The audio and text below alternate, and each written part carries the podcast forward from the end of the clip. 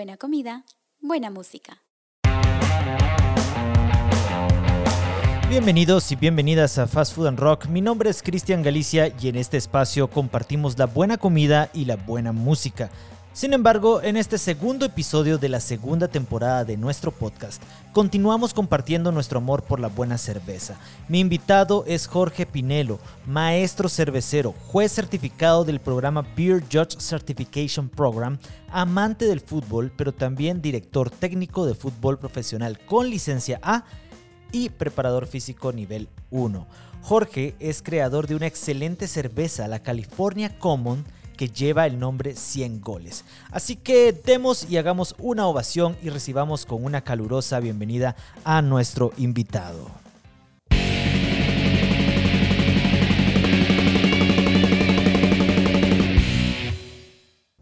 Bienvenido Jorge a um, Fast Food and Rock. ¿Cómo te encuentras? Bueno, muchas gracias. Súper bien. Gracias por estar aquí conmigo. La verdad es que es para mí algo de mucha alegría que estén aquí conmigo, compartiendo buena cerveza y buena plática. No, y gracias por abrirnos las puertas de tu fábrica de cerveza para grabar este podcast. Claro, eh, acá tenemos puertas abiertas para todos los amigos, para todos los amantes de la buena cerveza, de la buena música y del buen fútbol. Antes de iniciar, Jorge, te comento eh, a vos y a quienes nos escuchan que en nuestra página web se encuentran disponibles todos nuestros podcasts. Llevamos ya 14 episodios a la fecha que puedes disfrutar junto a una buena cerveza 100 goles. Y entonces recuerda que puedes visitarnos. www.fastfoodandrock.com Jorge, eres juez certificado para calificar cervezas, así que sabes mucho de chela y por eso quiero aprovechar este espacio para educarnos un poco más en esta bebida que tanto nos gusta. Por ejemplo, sé que tu cerveza es una California Common y que este tipo de cerveza se caracteriza por usar levadura lager, pero es fermentada a una temperatura de una cerveza que usaría levadura tipo ale. Quiero que empecemos por conocer la diferencia entre una cerveza lager y una cerveza ale. Sí, bueno, eh, la diferencia principal es el tipo de levadura que usamos. Eh, para la cerveza lager usamos una cerveza, un, perdón, una levadura tipo lager y para la ale una levadura tipo ale. La diferencia en sí eh, termina en el punto de el sabor. Una cerveza lager, la característica principal es que es una cerveza bastante limpia y con un rango de aromas y sabores más corto, más pequeño. Una cerveza tipo ale tiene un rango de aromas y sabores más amplio. Eh, básicamente eso es en palabras fáciles de entender. Pero eh, te hago esta pregunta porque entiendo yo que la gran mayoría de cervezas que hay en Guatemala, eh, que uno encuentra en el supermercado, en las tiendas, que, con las que hemos crecido, son lagers. Sí. Hemos, pues obviamente estamos en el mundo en el que estamos y estamos a lo que tenemos que exponernos primero, ¿verdad? Por cuestiones eh, globales, eh, las cervezas tipo lager son las que han dominado, ¿verdad?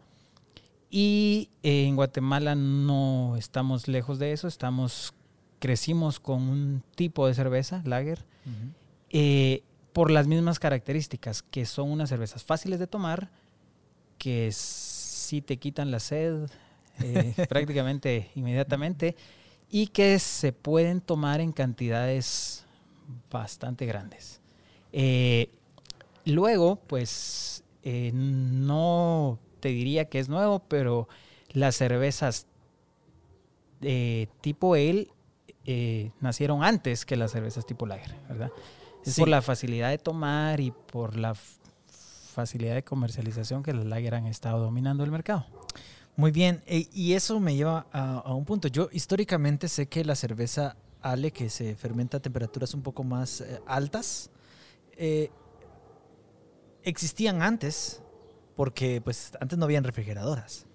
Claro, de hecho, eh, de, las, las primeras informaciones que se tienen de cerveza, la cerveza se producía porque querían hacer pan. Entonces en los recipientes donde estaba el pan, las levaduras que estaban en el ambiente llegaban y básicamente hacían cerveza.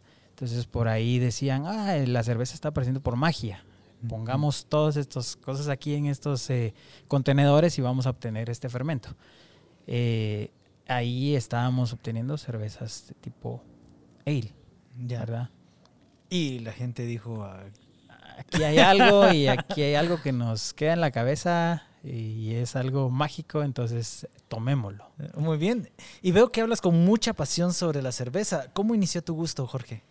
Pues eh, como ya lo mencioné antes, estábamos expuestos a, la, a lo que había. Y yo era una persona de las muchas que de- decía en su tiempo, bueno, solo esta cerveza hay y esto es lo que existe, tomemos.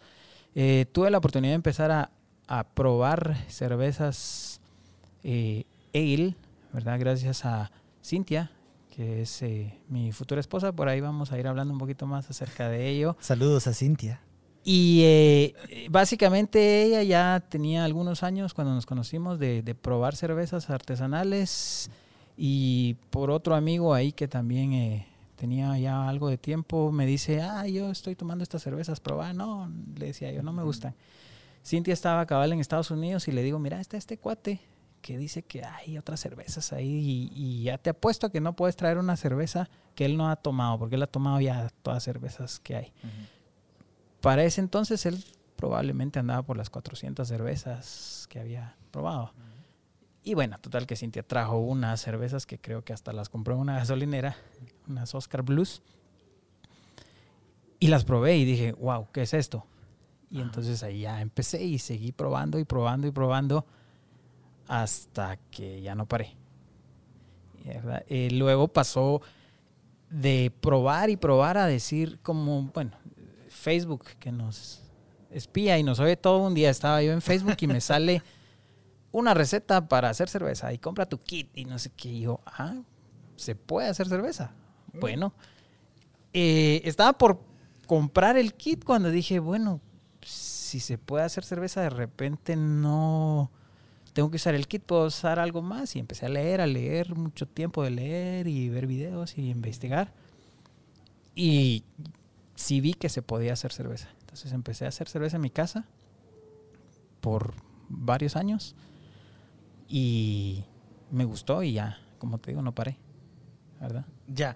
Eh, ahora que dices que leíste libros, mira, con, con Robo, quien se encuentra acá presente tomándonos fotos para este podcast y promocionándolo, eh, comenzamos a hacer cerveza hace unos años, pero compramos este libro que se llama eh, Home Brewing for Dummies. Ajá, sí, hacer cerveza para dummies, ¿verdad? Sí, sí, sí. En casa. Eh, pero sí, es algo inevitable. O sea, si te gusta la cerveza al nivel que te gusta a vos, o sea, querés probar a hacer una. Claro. Querés probar a experimentar. ¿verdad? Sí, eh, yo te digo que sí leí muchísimo. Leí, ah, no sé, pero unas cantidades industriales, realmente. Y probando y probando y probando, haciendo cerveza y haciendo y haciendo, practicando y probando y probando y probando, hasta que realmente dije, bueno, sí estoy haciendo una cerveza ahí más o menos que le gusta a la gente. Y ya luego nace la idea de comercializar. Ah, precisamente, mira, ayer estuve en el rito con mi amiga Laura. eh, por cierto, saludos Laura, un fuerte abrazo. Y mm, bueno, comimos unos tacos de pato y de tétano deliciosos. Te cuento que los acompañamos con una de tus cervezas, así que hablemos precisamente de esta chela que estás comercializando, las 100 goles. Pues bueno, estamos ya en el mercado con una cerveza estilo California Common, que es un estilo híbrido, porque lleva levadura lager, pero está fermentada a temperatura ale. Entonces es así como decía la mamá de un- unos mis amigos, está entre Jerez y la frontera.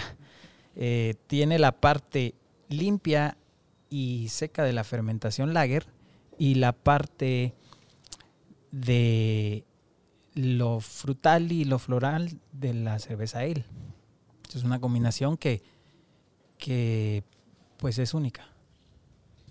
¿Por qué 100 goles y no 99 o 101 goles? Bueno, entonces, cabal, te dije que íbamos a regresar a la parte de, de, de Cintia. Eh, ella tiene tres hijos eh, y pues ya tenemos varios años de tener una, relación. Tenemos un hijo de cinco años y medio. Y pues bueno, Eh, siempre jugando fútbol. Un domingo andaba yo jugando fútbol y regreso y estaba Cintia con dos de sus hijas, Megan y Nicole. Y estaban almorzando y en eso dice Nicole, eh, ¿cuándo se van a casar? Y los dos así como que, oh, wow. bueno, eh, ella inmediatamente dijo, ya sé, cuando metas 100 goles. Entonces, bueno, hicimos un, pasamos un buen momento ahí, 100 goles y luego sí, hicieron hasta un su Excel y la hojita y bueno, ¿cuántos goles metiste hoy? ¿Cuántos goles metiste hoy?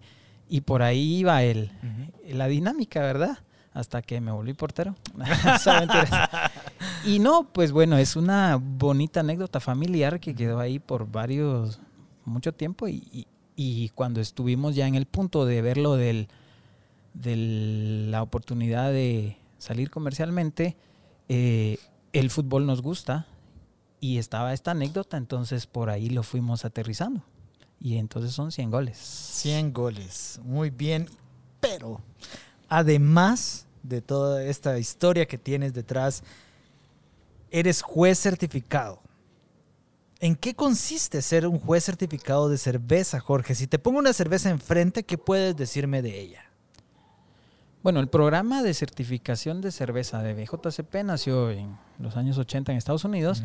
Básicamente fue un grupo de personas que dijeron, bueno, hay muchísimas cervezas ya en el mercado, sentémonos, tomemos, probemos y tomemos notas de las diferentes características de cada una de estas cervezas para tener una referencia. Y así nació y luego pues se fue usando esta guía para ya fines eh, primordialmente de competencia, ¿verdad? Para competir en copas, para que las cervezas tengan ciertos estándares que deben de cumplir. Y además se empezaron ya también a notar eh, ciertas características que no son parte de la cerveza, ¿verdad?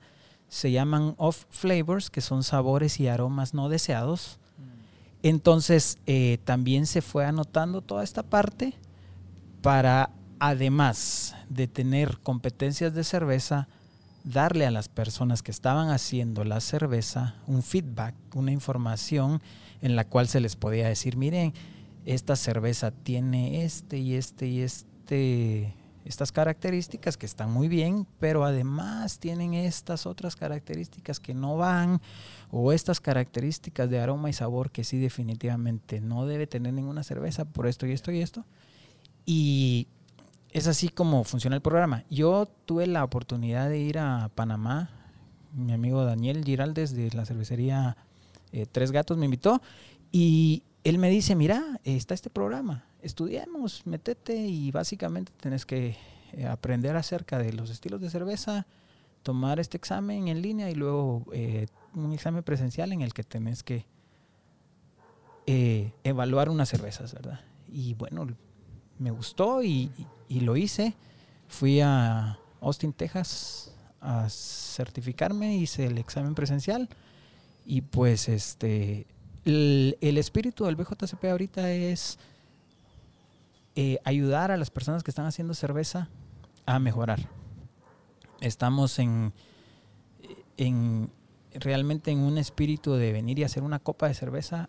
Obviamente todos quieren ganar alguna medalla, pero más allá es eh, saber qué tiene mi cerveza, qué le falta, o si está súper bien y me gané una medalla, excelente. Y si no, bueno, ¿qué necesito agregarle? ¿Qué necesito quitarle? ¿Qué tiene de bueno? ¿Qué tiene de malo? A veces uno hace cerveza y dice, ah, está buenísima, pero eh, pues eh, puede ser que sí, y, o puede ser que alguien más detecte algunas cosas que no detectamos, ¿verdad? Puede ser que sí, pero no sabes por qué. De, exacto, ¿verdad? Entonces, eh, tener ya información de varias personas que ya tienen pues un poquito más de experiencia en este sentido, ayuda total y absolutamente. En ese sentido, Jorge, te quiero preguntar algo. Antes de iniciar este podcast, pues no, tuviste el gusto de servirnos una cerveza. Y antes de que, bueno, yo soy de los que me pones una cerveza enfrente y lo primero que hago es llevármela a la boca. Pero vos me dijiste, olela primero. ¿Por qué? Eh, la cerveza aparte de tener el sabor y pues obviamente lo que nos deja después, ¿verdad? Las sensaciones y todo, sí tiene varios componentes. Eh, lo visual es muy importante, por eso siempre debemos servir una cerveza en un vaso. hay cervezas, hay, perdón, hay vasos adecuados para cada estilo, pues eso ya es información ahí útil que nos puede servir. Pero lo visual siempre es muy importante. Vemos la cerveza, vemos el color, vemos eh, la espuma, vemos, podemos ver eh, si es una cerveza limpia, si es una cerveza turbia, todas esas cosas nos llaman la atención. Y luego, por supuesto, está la parte del aroma. Es muy, pero muy importante oler una cerveza, porque mm, nos da la idea de cómo viene el asunto, ¿verdad? La olemos y luego venimos y entonces ya nos podemos empezar a imaginar, ah, la gran, tiene estos, estas notas, notas a, a pan, notas a caramelo, notas afrutadas, notas cítricas. Ya te iba a decir, eh, después de olerla, nos podemos imaginar que si está así de, si huele así de bien, vas a ver igual de bien. Debería de ser la norma, ¿verdad? Por ahí Ajá. hay excepciones, pero eh, esa, digamos, es la ruta. Y luego, pues ya la probamos y eh, está el- la experiencia total de, de todos estos matices de sabores que tenemos, ¿verdad? De, de la cerveza. ¿Cómo calificas a 100 goles? Bueno, primero que nada es una cerveza que me gusta. Ujú. Eh, sí, eh, tengo ya como seis años de hacer esta receta y sí fue algo que fue por casualidad que empecé a hacer este estilo y me gustó. Lo empecé a hacer antes de, de- de empezar con el programa BJ, BJCP, cuando ya eh, eh, empecé a participar en el programa, sí ya vi ciertas cosas que había que ajustar. Entonces traté de hacerlo lo, mejor que pude. Pero primero que nada es una cerveza que me gusta a mí. Y si de la parte de juez he añadido la parte de que no tenga aromas y sabores no deseados. Que no, no tenga eh, los defectos que, que- que existen por ahí y que es una cerveza pues a mi gusto eh, bastante eh, limpia y que sí está en el rango del estilo. Aparte de eso, sí me gusta muchísimo el estilo. Es una cerveza fácil de tomar Sí. y puedes tomarte dos, tres, cuatro, cinco. 6, 7, 8. Sí, entonces eh, esa es la parte que más me gusta. Ya. Eh, por cierto, ah, quiero aprovechar también, ya que estamos un poco en la parte de formación y educación, eh, para quienes nos escuchan, como yo, que pues ya viste, me la iba a tomar de un solo. Quiero saber qué opinas. Hace unos años aquí en Guatemala habían estas refrigeradoras que te decían que tenía que estar siempre a cero grados para que la cerveza estuviera bien fría. Mi teoría era que después de leer todo y probar estas otras cervezas artesanales, mi teoría es que entre más frío, menos sabores eh, obtienes, menos aromas tienes y te venden más la idea de refrescarte que realmente de venderte un producto que te ofrezca todo lo que ofrece una cerveza artesanal, la experiencia completa, sensorial, etc. ¿Es así o no es así? Exacto, ese es el punto. Te venden la idea de tomarte algo que te va a refrescar y te va a quitar la sed y ya, y hasta ahí. Pero no hay nada de aroma, sabor, no hay nada de experiencia. O sea, tomate esto, te va a quitar la sed y te vas a tomar otra y otra y otra y bueno, de repente sí que rico, pues y todo tiene su, de repente por ahí su espacio y, y- y puede ser. Pero sí, la cerveza debe ser tomada a cierta temperatura. Cada estilo, de hecho, tiene su rango de temperatura. Más o menos una regla de dedo, como dicen por ahí, ese, entre más oscuro el color, la temperatura va subiendo. Ah, ya. Por cierto, un, un amigo alemán me dijo que, eh, pues allá en Alemania, o sea, en general las cervezas no se toman tan frías. Exacto, es por lo mismo que te digo, la cerveza, entre más fría está, eh, va perdiendo características de aroma y sabor. Aparte, estas cámaras frías están ahí y, y de repente el tarro frío, y es increíble, pero el tarro frío al contacto con la boca puede ser eh, increíble, pero sí te adormece hasta cierto punto y, y te baja sensibilidad. Y luego venías y estaban esas refris y ahí tenían el pollo, el marisco, porque era una cevichería y no sé qué. Ajá. Y luego decías, a la esta chela sabe a pescado, Ajá. que estaba ahí entre, entre todas las cosas. Ah. Y luego el tarro frío luego se empieza a humedecer y, y huele a húmedo y huele a trapo mojado y tantas Ajá. cosas. Entonces, o sea, Ya. es un desastre. Eh, y esta parte de la cerveza alemana que decís, sí, ahí la cerveza debe consumirse a una temperatura ideal. Y pues cada quien tiene, de acuerdo al estilo, que procurar servirla a, a esa temperatura. Ya, gracias Jorge. A quienes nos escuchan les comento que en nuestro blog tenemos entradas dedicadas a la cerveza artesanal del país. El fin de semana pasado asistimos al Open House de la cervecería San Roque. Tomamos buena cerveza y probamos la excelente comida de lardo. Así que eh, si quieres leer esta deliciosa entrada, ve directo a nuestra página. www.fastfoodandrock.com Continuaremos en breve con esta charla junto a Jorge Pinelo de 100 goles. Ya volvemos.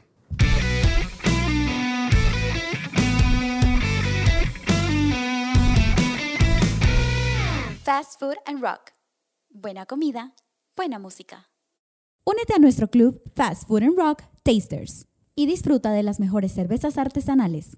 ¿Qué esperas? Ingresa ya y haz tu primer pedido. Sabemos que lo disfrutarás. Fast Food and Rock. Buena comida, buena música.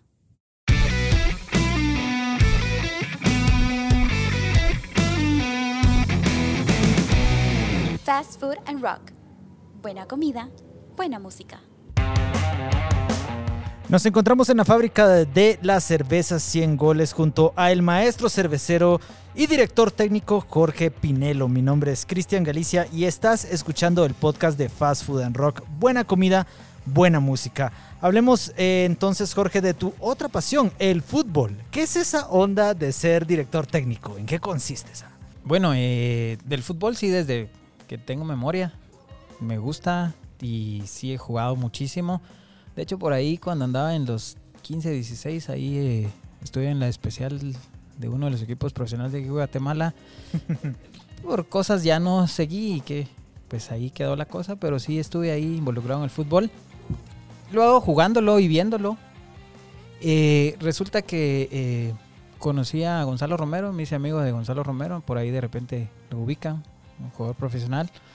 Y me dice un día, ah, mira, ¿por qué no nos metemos a estudiar este para ser director técnico de fútbol? Y órale, le dije, vamos. Y bueno, me fui a la FEFUT y me inscribí y todo, mi poblería y el pago respectivo y todo. Y bueno, estábamos ya listos. Y en eso llega y me dice, fíjate que como yo ya soy futbolista profesional, solo tengo que hacer un mi par de equivalencias por aquí y, ah, y ya. Entonces no voy a estar en las clases y yo, ah, la gran. Bueno, ya estoy aquí metido, démosle. Pero como me gusta, eh, bueno, estudié un año, me gustó, saqué el nivel 1, luego el nivel 3, luego seguí el siguiente año, saqué el nivel 2, luego seguí el siguiente año, saqué el nivel 1 y ya saqué mi licencia A y luego me piqué y ¿qué sigue? Eh, preparador físico y estudié otro año y saqué mi nivel 1 de preparación física. Conocí a muchas de las personas que están ahorita eh, dirigiendo y en el ámbito del fútbol profesional actual en Guatemala, ¿verdad? Bonita experiencia, la verdad. Y ahí lo tengo, por si no sale bien la cerveza, me voy a ir ahí a, a pedirle chance a Neto Brand en el Deportivo Misco. Muy bien, bueno, ¿cuál es tu equipo favorito de fútbol, Jorge? ¿A quién le va Jorge Pinelo? Eh, a mí me gusta el fútbol nacional, total y absolutamente. Soy eh, seguidor de los Rojos de Municipal y pues eso es, Ahí está. eso es, nada más. Eh, por ahí, ay, que sí que el Real, el Barça, que el Milan, que no sé, pues, eh, me gusta ver esos partidos, pero yo soy eh, apasionado del fútbol nacional. Muy bien, mira, hoy en la mañana busqué la definición de hincha. Encontré que significa persona que sigue con pasión y entusiasmo a su equipo o deportista favorito. Me interesa saber qué tipo de hincha sos. ¿Sos de los que le gritan a la tele? Sí, total. Cintia me lo dice. No, pero ¿por qué le hablas a la tele? ¿Por qué le gritas? Sí, o sea, sí. Sí, pero ¿y por qué? ¿Cuál es tu explicación? No lo sé, habría que ver mi ADN y, y- y el de los hinchas, porque es emoción. Va. Eh, total y absolutamente emoción. No te das cuenta, creo yo. Bueno, yo no soy tan fan del fútbol, pero sé que hay personas, por ejemplo, que a veces miran en la tele el partido de fútbol, pero no les gustan los comentaristas, les gustan los de la radio, no sé cuál, y agarran la radio, o sea, le ponen mute al televisor y agarran su radio para escuchar. ¿Lo haces también? Eh, lo hacía cuando el- la televisión por cable o por antena Ajá. llevaba el mismo ritmo de la radio. Ahorita es un poco difícil porque con eso de que la televisión digital y todo, entonces la, hay un cierto Mm. rango ahí de, de atraso, entonces cuesta. Me toca oír algunos comentaristas y algunos eh, narradores que pues no son de el agrado de muchos, pero bueno, de repente sí le bajo el volumen un poquito y, y pongo rock. Ah, eh, eh, eso está bien, está Ajá. bien. Va, pero como estamos viendo qué tipo de hincha sos, mi Sí. siguiente pregunta sería, ¿sos de los que cuando iba al estadio, porque ahorita en pandemia no se puede ir, lo siento, vi ahorita tu rostro, se hizo chiquito, ¿verdad? Tu corazón. Eh, por ahí. sí. Bueno, de los que cuando iba al estadio hacía desvergue. No. De los que iban al estadio sí gritaban y maltrataban y por ahí el, El estrés total, Ajá. pero no pasar de eso. O sea, estar en Ah. la grada y sí gritar y, bueno, pues sí maltratar y, y hasta donde se pueda, pero hasta ahí. Ya. Sí estuve por ahí en un par de ocasiones en las que sí hubieron algo de disturbios y sí, no es la verdad lo que se debe hacer en ningún ámbito. ¿Extrañas ir a los estadios a ver partidos? Eh, sí, la verdad es que entras al estadio y el olor a la grama recién cortada, así mojadita, es increíble. Mm, Vamos a hacer una cerveza de veras con ese, ese perfil. Ajá. Sí, gramita recién cortada. la Vamos a poner, no sé. Que, te, que te haga sentir que entras al estadio. Sí, Ajá. total, la destapas y así, a la gran.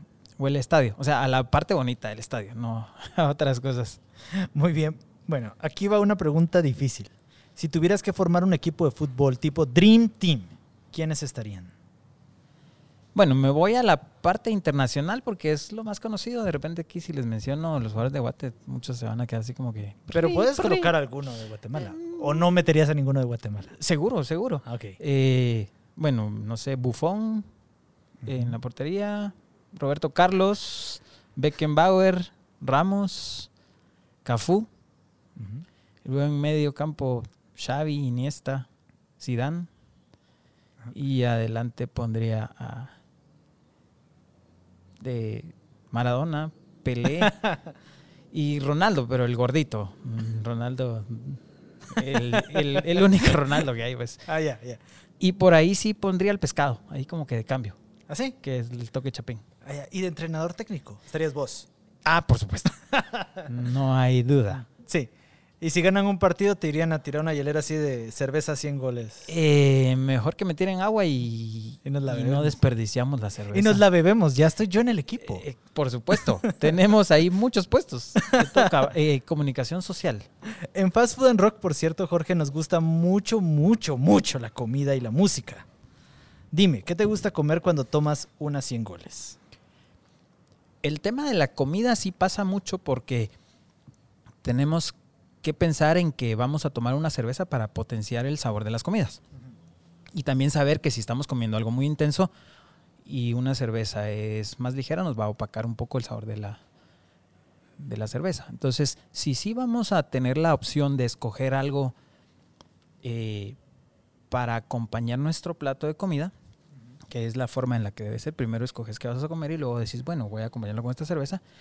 Buscamos eh, cervezas que te ayuden a potenciar los sabores. Por ejemplo, si te vas a tomar una cerveza California Common sin goles, agradece mucho comida algo especiada, unos tacos como bien los eh, comieron ustedes, carne a, a la parrilla o asada, ¿verdad?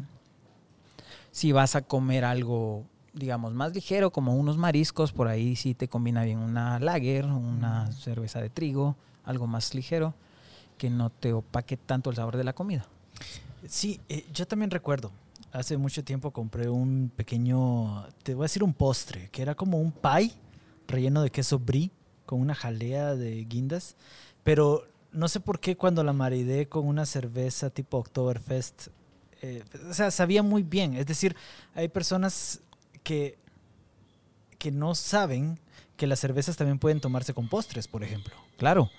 Eh, y algo tan increíble, dicen, bueno, me voy a comer un pastel de chocolate.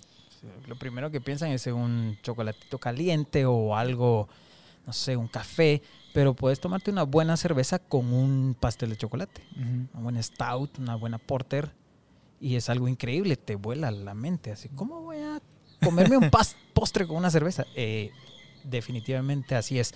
Hay un amigo en México, eh, juez también, eh, Rambo eh, Granados, este, él, de él lo, lo oí, no sé si, si alguien más lo dijo o ya está acuñado, pero de él lo oí, y dice, el maridaje es hedonismo en su máxima expresión. Porque podés tomar y probar y hacer y, y, o sea, no hay, hay cosas que están sugeridas, pero creo que no hay nada así súper escrito que te diga, te tenés que comer una hamburguesa con una IPA. Puede ser, pero de repente a mí me gusta tomarme una stout con una buena hamburguesa adelante. A mí me da mucha risa que hayas mencionado que primero va la comida y luego la cerveza, porque en mi caso desde que empecé a tomar más cerveza artesanal en mi refri hay más cervezas que comida. Entonces siempre es así como, bueno, agarro primero la cerveza y digo, ahora qué voy a comer. Pues se puede, claro que se puede, ¿verdad? Eh, es totalmente. Bueno, por cierto, ahora que entramos a 100 goles, eh, vi que tienes algunas, eh, bueno, algunos cuadros de Pink Floyd. Y mi siguiente pregunta, hablando de la música, la parte de fast food and rock. Hay muchos himnos de rock que han sido apropiados por los fans eh, de fútbol para animar a sus equipos en los grandes estadios, como We Will Rock You de Queen y Seven Nation Army de The White Stripes. ¿Escuchas algo que te inspire mientras cocinas tu cerveza? De hecho, lo primero que hago al entrar acá es poner música. O sea, pongo música porque ya, desde ahí, desde ese momento es algo que a mí me gusta. Es- usualmente pongo una radio acá que sí eh, pasan, en su gran mayoría, eh, canciones de rock clásicas. Y sí hay momentos en los que sí pongo mi playlist, así Pink Floyd, Led Zeppelin, Mm. Camel, por ahí algo un poco más antiguo, pero que tiene que sonar. Y de repente por ahí lo agradece la fermentación, porque ahí está oyendo la- las notas y por ahí de repente algo ayuda a que la cerveza fermente mejor. Jorge, la comunidad cervecera aquí en Guatemala es muy unida. En honor a eso y para despedir este podcast, me gustaría que nos recomiendes algunas de tus cervezas favoritas de Guatemala. Digo, aprovechando que sos juez cervecero. No, de recomendarles, recomiendo todas las marcas, porque la verdad, todas y cada una de las cervezas guatemaltecas están súper bien. Están en un nivel que la verdad eh, sí debemos de apoyarnos y debemos de probarlas porque ninguna nos va a dejar mm, por ahí eh, con un mal sabor de boca. Entonces, de entradita sí, por favor, les recomiendo que empecemos a probar todas las cervezas locales. Eh, si me preguntas de mi top, Ajá, sí. eh, por ahí sí lo voy a decir, ¿verdad? Y, Sí, dale, y pena. no, no, no quiere decir de que, de que sean las, bueno, sí son muy buenas, ¿verdad? Pero son no tus favoritas. cómo- son mis favoritas. Son tus Eso- favoritas. Eso creo que ahí, es ahí dejémoslo. es- sí. Las que no sean mencionadas no se sientan mal, ¿sí? Ese Sí. es el punto. Son las favoritas de alguien más. Me parece. Entonces no sé si hacemos un top 50 o Ok. vamos a hacer un top 3, 4 por ahí. Ok, empecemos. Me gusta muchísimo la IPA de Kiskalus, el Lager de Shaman, Ujú. Summer de Pantera, ¿verdad? Mm. Y sí, la Weizen de Quetzal. Son por ahí de las cervezas que me llenan un poquito más la boca y que sí me gusta. Y por supuesto las demás, todas tienen su momento, todas tienen su, su espacio. Muy bien, entonces ya lo anotaron. eh, buenas cervezas. Yo he probado las, las cervezas que mencionas. eh, me parece que pusiste en primer lugar a Quetzal, la de Weizen. Kiskalus IPA. Kiskalus me gusta IPA. muchísimo el perfil de sabor y aroma que tiene. Es una cerveza muy limpia y me encanta el sabor y el aroma. Mm, Bueno, vayan a buscarlas, vayan a buscarlas, pruébenlas y disfruten de la buena cerveza. Por cierto, 100 goles es una buena cerveza.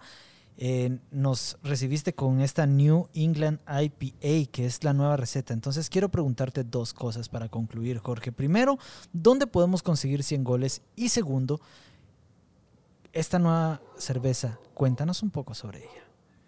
Bueno, eh, tenemos dos estilos ya en el mercado. De ellos, la primera fue la California Common.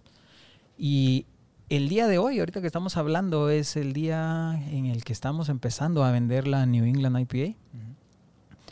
Eh, la cerveza 100 goles California Common la podemos encontrar en El Rito, en All en Proyecto Popropo, Lardo, en Beer Bros, eh, en el Azote Beer Garden en Antigua Guatemala, ¿verdad? Son los lugares que ahorita tengo. Y la nueva cerveza New England IPA, por el momento estamos en El Rito, en Proyecto Popropo y en All. Muy bien. Pronto va a ser el lanzamiento, es hoy. Oh, Ahorita ya están destapando las primeras y las Wow. segundas y las terceras. eh, y esperemos que se extienda un poquito más ahí a los otros puntos de venta. Muy bien, bueno, ha sido un gusto tenerte en Fast Food and Rock, Jorge. Eh, hemos llegado al, al final de este podcast. Muchas gracias por tu tiempo y por el recorrido que nos has dado por el fabuloso mundo de la cerveza y el fútbol. No, gracias a ustedes por el espacio y por venir acá. Esta es su casa. eh, Es la casa de, pues, quien quiera venir a probar cerveza y quien quiera venir a platicar de cerveza, de música, de fútbol, de... Y a jugar en, en tu mesa de futío. Sí, ahí está. Vamos a hacer unos torneitos por ahí, Ajá. ¿verdad? Ahí está la orden. Sería bueno hacer un torneo con representantes de las marcas de, de cerveza, fíjate. Sí, A ver quién gana. vamos a lanzar el reto, a ver quién se apunta. Y lo hacemos. Muy bien, entonces ahora sí, nuevamente hemos llegado al final de este podcast, pero te recuerdo que puedes escuchar todos los episodios en nuestra página www.fastfoodandrock.com, así como en las principales plataformas de podcast como Spotify, iTunes Music y Google Podcast. Y hablando de cerveza, en Fast Food and Rock estamos haciendo cerveza en casa. Para más información de nuestra chela, ingresa a nuestra página y únete a nuestro club Fast Food and Rock Tasters. O bien, déjate caer en el rito para probar nuestras dos cervezas de temporada, la Golden Stout con café y cacao y la Red Ale con canela y especias. Y por supuesto, una California Common 100 goles. Soy Cristian Galicia y te deseo un día lleno de buena comida y buena música. Hasta la próxima.